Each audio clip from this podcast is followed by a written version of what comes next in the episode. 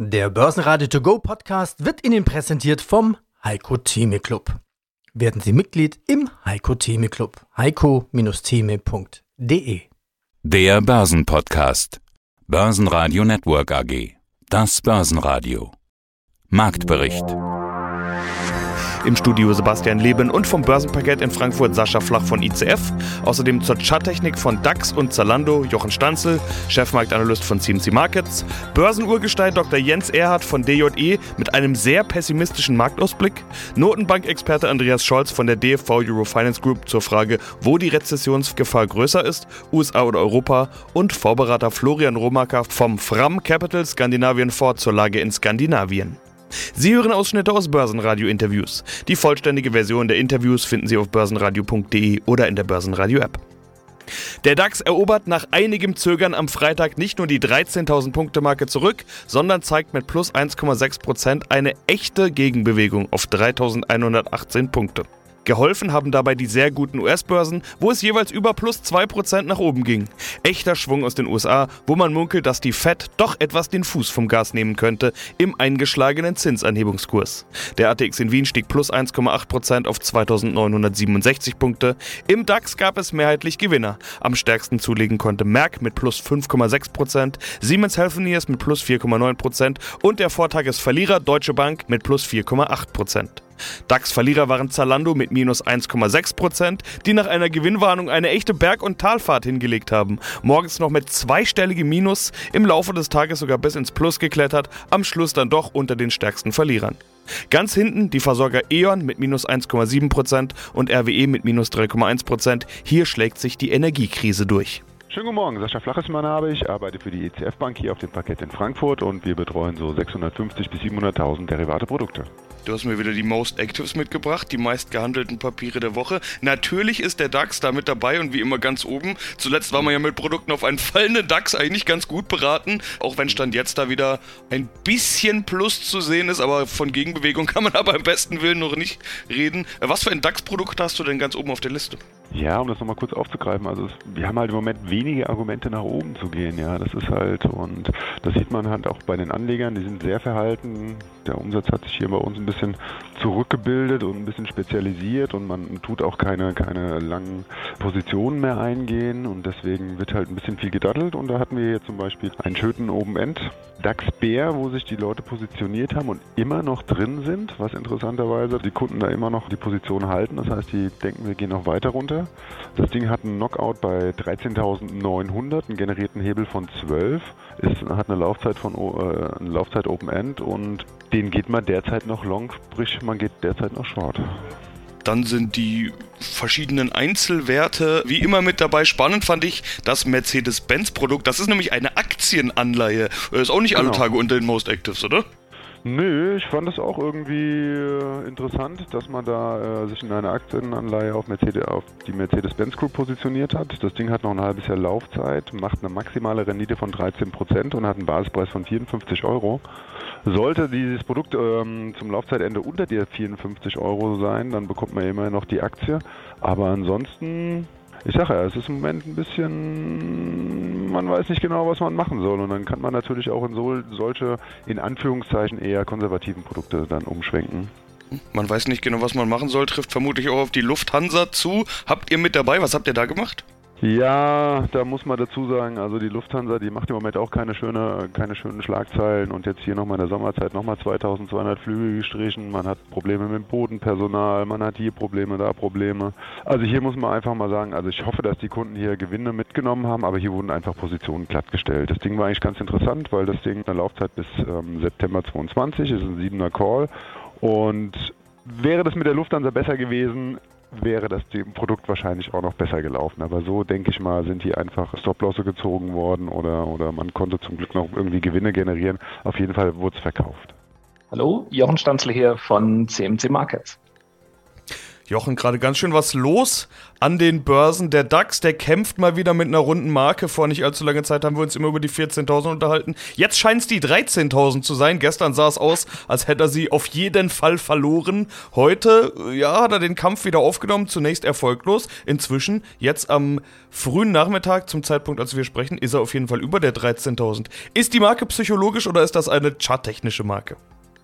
Sicherlich psychologisch. Charttechnisch haben wir jetzt erstmal, sagen wir, die Erholung, die wir seit Freitag letzter Woche hatten, die, sagen wir, zumindest ein bisschen eine Möglichkeit gegeben hätte für eine kleine Bodenbildung, die wurde zerschlagen mit diesem tieferen Tief. Also jetzt unmittelbar gibt es erstmal diese Möglichkeit einer Bodenbildung nicht mehr, außer der Markt vermeidet es jetzt wirklich unter dieses Tief zu gehen, dass wir am 7. März gemacht haben, 12.432. Das ist das, wo jetzt alle eben drauf schauen, wenn die 13.000 Punkte Marke brechen sollte.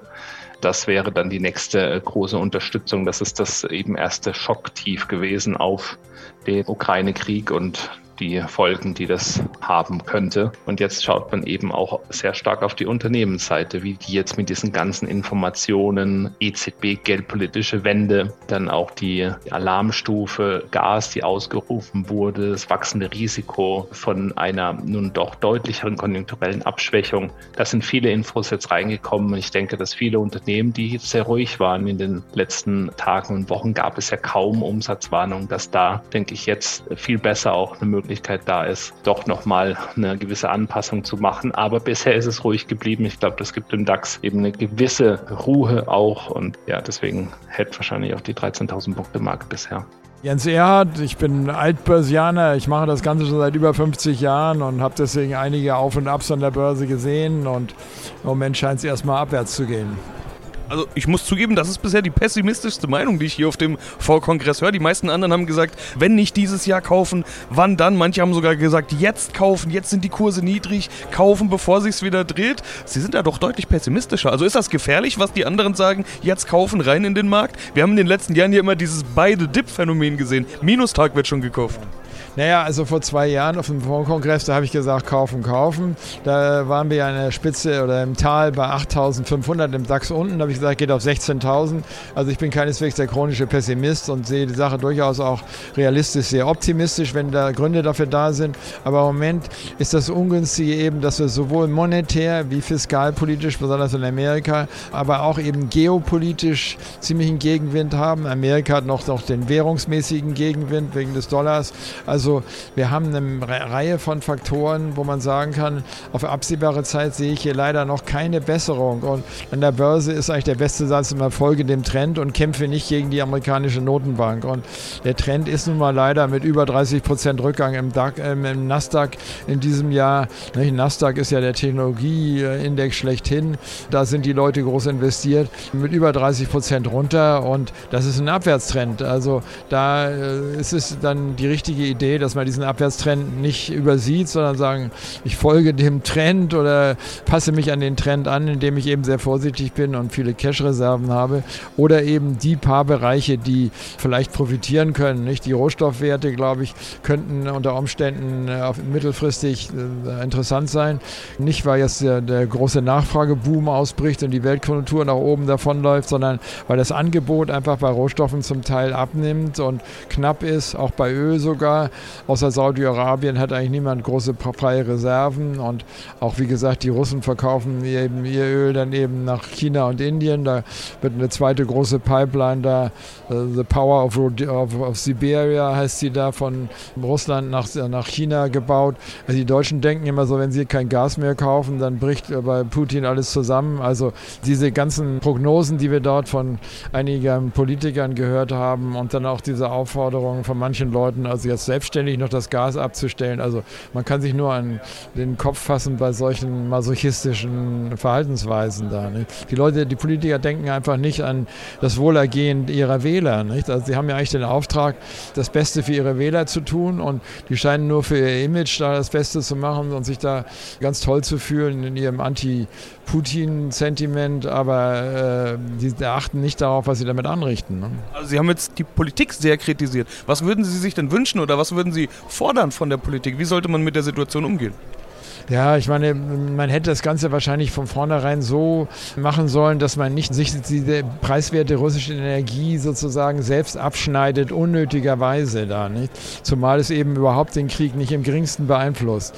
Also sicherlich äh, ist der Putin-Krieg verwerflich, da gibt es ja überhaupt keine Frage da. Also, aber man, man muss nicht, nicht zusätzlich noch eben selber Deutschland so starten, wie das gemacht worden ist, nicht? Also man hat natürlich auch den geradezu herausgefordert, dass Putin jetzt den Gas die Gaszufuhr um 60 Prozent gekürzt hat. Also das muss nicht sein, nach meiner Meinung, zumal man eben von deutscher Seite den Krieg in keiner Weise beeinflusst dadurch. Nicht? Ja, mein Name ist Andreas Scholz vom Finanzplatz Frankfurt und ich freue mich auf unseren Eurofinance Weekly Podcast rund um die Themen Geldpolitik, Konjunktur und Finanzmärkte. Ja, dann ist eigentlich kein Wunder, dass plötzlich alle von diesem bösen R-Wort reden, der Rezession. Äh, ich habe auch auf dem Vorkongress in Mannheim ganz häufig die Frage gestellt, gestellt nach der Rezession. Und da muss man ja eigentlich zwei Diskussionen führen. Einmal für Europa und einmal für die USA, weil die Ausgangslage anders ist, weil die Situation ganz anders ist. Wo siehst du die größeren Gefahren? In den USA oder in der Eurozone? Ja, also wenn die FED jetzt sehr, sehr aggressiv vorgeht äh, und wirklich äh, unheimlich dynamisch, wir haben ja immer zwei Dinge, die wir unterscheiden müssen. Das Ausmaß der Zinsanhebungen und die Geschwindigkeit. Wenn die FED jetzt sehr hohes Tempo geht und ein starkes Ausmaß schnell nach oben nimmt, dann kann das, dann wirkt das wie so eine Vollbremsung. Und dann will ich nicht ausschließen, dass wir eine kurzfristige Rezession in den USA sehen. Zumal dort die Inflation ja nicht nur getrieben ist durch den Energiepreisschock, sondern durchaus auch Nachfrage getrieben ist. Also dort läuft die Konjunktur im Moment noch deutlich stärker als in der Eurozone. In der Eurozone aber, aber ein anderes Problem. Dort haben wir das politische Problem der Energieabhängigkeit. Die Vereinigten Staaten sind selber Energieexporteur. Wir sind mega abhängig, nicht nur wir in Deutschland, sondern insgesamt in Europa von der Energie. Das Zudrehen des Gashahns durch Putin und dadurch, dass wir jetzt beispielsweise in Deutschland auf der ähm, Stufe 2 schon sind im Gasnotfallplan, das zeigt uns, hier kommen also einige andere Faktoren noch zusammen. Das Thema Energiepolitik, das Thema Energieabhängigkeit, ohnehin eine Konjunktur, die nicht wirklich rund läuft durch die verkrusteten Lieferketten. Und das wird bedeuten, und das äh, sehe ich als zwangsläufig an, dass wir hier in Richtung Rezession runterschwappen werden. Und das, obwohl wir ja noch nicht mal den Lift-Off begonnen haben durch die EZB. Wir haben ja immer noch keine Zinsanhebung. Und das sind die Unterschiede auf den beiden Seiten des großen Teiches, auf den beiden Seiten des Atlantiks. Also beide große Währungsräume werden aller Voraussicht nach eine Rezession erleben. Ich kann mir vorstellen, aufgrund der Verkrustungen der energiepolitischen Abhängigkeiten ist die Struktur dieser Rezession bei uns in Europa eine andere, möglicherweise auch eine etwas hartnäckigere als die in den Vereinigten Staaten. Einen wunderschönen guten Tag. Mein Name ist Florian Romacker. Ich bin Fondsadvisor von Fram Capital Skandinavien Fonds. Fram, das hatten Sie in diesem Format schon mal ausführlich erklärt. Das hat eine Vielzahl an Bedeutungen im skandinavischen Raum, ist somit ein vielfältiges Wortspiel, würde ich mal sagen, eben immer mit Skandinavien Bezug. Skandinavien, das ist eben Ihr Anlageraum, da kennen Sie sich gut aus, da haben Sie viele Kontakte, viel Erfahrung. Ich freue mich über das Gespräch. Raus aus der deutschen Brille, in der man ja doch immer so ein kleines bisschen drinsteckt und dann in eine Region, die man nicht unbedingt jeden Tag vor Augen hat. Amerika ist ja so die zweite Brille, die wir tragen, Skandinavien nicht unbedingt unbedingt, aber die Themen, die ich besprechen möchte, sind eigentlich trotzdem dieselben. Die Energiekrise, die trifft Europa hart. Auch Skandinavien ist Europa, also würde ich damit gerne einsteigen. Wie sehr trifft die Energiekrise die skandinavischen Länder? Ja, das, also das ist natürlich, antworte ich Ihnen gleich drauf, aber als erstes nochmal, das Unterschätzte an Skandinavien ist ärgerlich, weil die Renditen über die letzten 50 Jahre in den skandinavischen Ländern im Schnitt deutlich besser waren als im Rest Europa und auch besser als in den USA. Kommen wir zur Energiekrise. Das ist natürlich sehr, sehr unterschiedlich. Aber generell trifft es die Skandinavier deutlich weniger und sie profitieren sogar teilweise davon. Fangen wir an mit dem Offensichtlichen. Norwegen ist natürlich ein großer Exporteur von Öl und Gas und die haben natürlich jetzt ein sehr, sehr großes extra Geld, was sie bekommen von allen Ländern. Ungefähr 30 Prozent des Gasimports von Deutschland kommt übrigens aus Norwegen. Der sollte sicher sein, wird aber auch für die Deutschen teurer werden. Das ist so der erste Blick, den man hat. Große Profiteur Norwegen. Der zweite Blick ist vielleicht noch interessanter. Der zweite Blick ist nämlich, dass die Skandinavier ihre Hausaufgaben gemacht haben bei der Stromerzeugung. Und da steht auch Norwegen natürlich explizit besonders gut da. Im Jahre 2021 hat Norwegen 92 Prozent seines Stroms aus Wasserkraft erzeugt, 7 Prozent aus Windkraft. Das heißt, äh, die mussten fast gar nichts aus äh, klassischen Energieträgern äh, dazu kaufen. Das hat natürlich die Auswirkung, dass für viele, viele Firmen die Energie deutlich günstiger ist. Die Schweden und die Finnen sind nicht ganz so gut wie die Norweger, aber auch sehr gut. Also auch in den beiden Ländern habe ich einen, einen hohen Anteil von Wasserkraft. In Schweden sind es ungefähr 40 bis 50 Prozent und in Finnland ungefähr 20 bis 25 Prozent. Rechne ich dann dazu noch die Kernenergie, die in Schweden aktuell gut 30 Prozent ausmacht und in Finnland 35 Prozent, ist auch hier der konventionelle Teil, wenn ich Wind abrechne, bei Schweden war das letztes Jahr noch 5 Prozent und bei äh, Finnland 28 Prozent. September soll in Finnland das neue Kernkraftwerk ans Netz gehen. Das heißt, da wären nochmal 10 Prozent extra Energie ungefähr, würde Kernkraftanteil steigen. Der schwächste Glied in der Kette ist Dänemark, aber auch schwach ist hier relativ. Die machen ungefähr die Hälfte der Stromerzeugnis mit Windkraft. Windkraft ist natürlich nicht so stabil, nicht so grundlastig, deswegen ist es nicht ganz so gut. Und der konventionelle Anteil ist ungefähr 25 bis 30 Prozent, weil die natürlich noch hier sehr, sehr viel Biomasse und Müll haben zur Stromerzeugung. Und dann noch eine Aktie mit zweistelligem Minus, nämlich Zalando. Da war es sehr wohl newsgetrieben. Die haben nämlich die Prognose einkassiert, im Prinzip die ganze Online- und Modebranche mit nach unten gezogen. Ich habe vorhin mal geschaut und gesehen, die sind sogar bis unter Ausgabepreis von 2014 gefallen. Aber, auch das muss man sagen, inzwischen haben die sich wieder ein bisschen gefangen. Also es ist kein zweistelliges Minus mehr, aber immer noch ein saftiges Minus. Wie sieht es denn bei Zalando aus? Ich glaube, das tiefere Tief war tatsächlich ein außerbörsliches tieferes Tief. Im Xetra-Handel waren sie nicht drüber. Das ist aber zumindest das, was ich jetzt gesehen habe. Außerbörslicher Handel heißt ja immer auch, da ist nicht das richtig große Volumen dahinter, obwohl da natürlich auch heftig gehandelt wurde, weil nämlich genau das ist etwas, was der Markt überhaupt nicht hören möchte jetzt, dass eben diese ja, gewissen Hoffnungen einer bisschen Erholung dann kassiert werden. Wenn man sich die Ad-Hoc-Meldung von Zalando durchliest, dann hat man ja gesehen, dass sie nochmal Bezug genommen haben auf die Prognose von Anfang Mai, wo man gesagt hat, ja klar, wir sehen die Herausforderung, aber wir sehen eben auch die Möglichkeit einer gewissen Erholung. Das wurde jetzt mit dieser Ad-Hoc, die jetzt gestern Abend kam, dann auch begraben. Das Management, so heißt es, geht nun von makroökonomischen Herausforderungen aus. Ich lese das jetzt gerade vor, die länger anhalten und intensiver sein werden als zunächst angenommen. Das ist ein Satz aus dieser Meldung. Und das ist genau das, was der Markt überhaupt nicht haben möchte. Na klar, bei einer Einzelaktie, aber umso mehr sich das häuft, wenn es sich häuft. Und äh, ich sagte es ja eingangs, jetzt sind viele Informationen da, die wir vor drei Wochen noch nicht hatten. Wir haben die EZB-Informationen, wir haben diese ja, Alarmstufe beim Gas. Wir haben auch die Zinsentwicklung. Also es sind sehr viele Informationen da. Und Zalando wagt hier den Ausblick, tut es auf negative Art und Weise, weil das Geschäft wegbleibt, die Leute eher sparen. Ja, das sollte nicht die Runde machen. Das könnte den Markt nochmal treffen. Bisher ist es ziemlich ruhig. Das stabilisiert den Markt, da es relativ wenige Gewinn- und Umsatzwarnungen gibt. Aber das muss man im Blick behalten. Ja, und Zalando macht zurzeit tatsächlich keinen Spaß.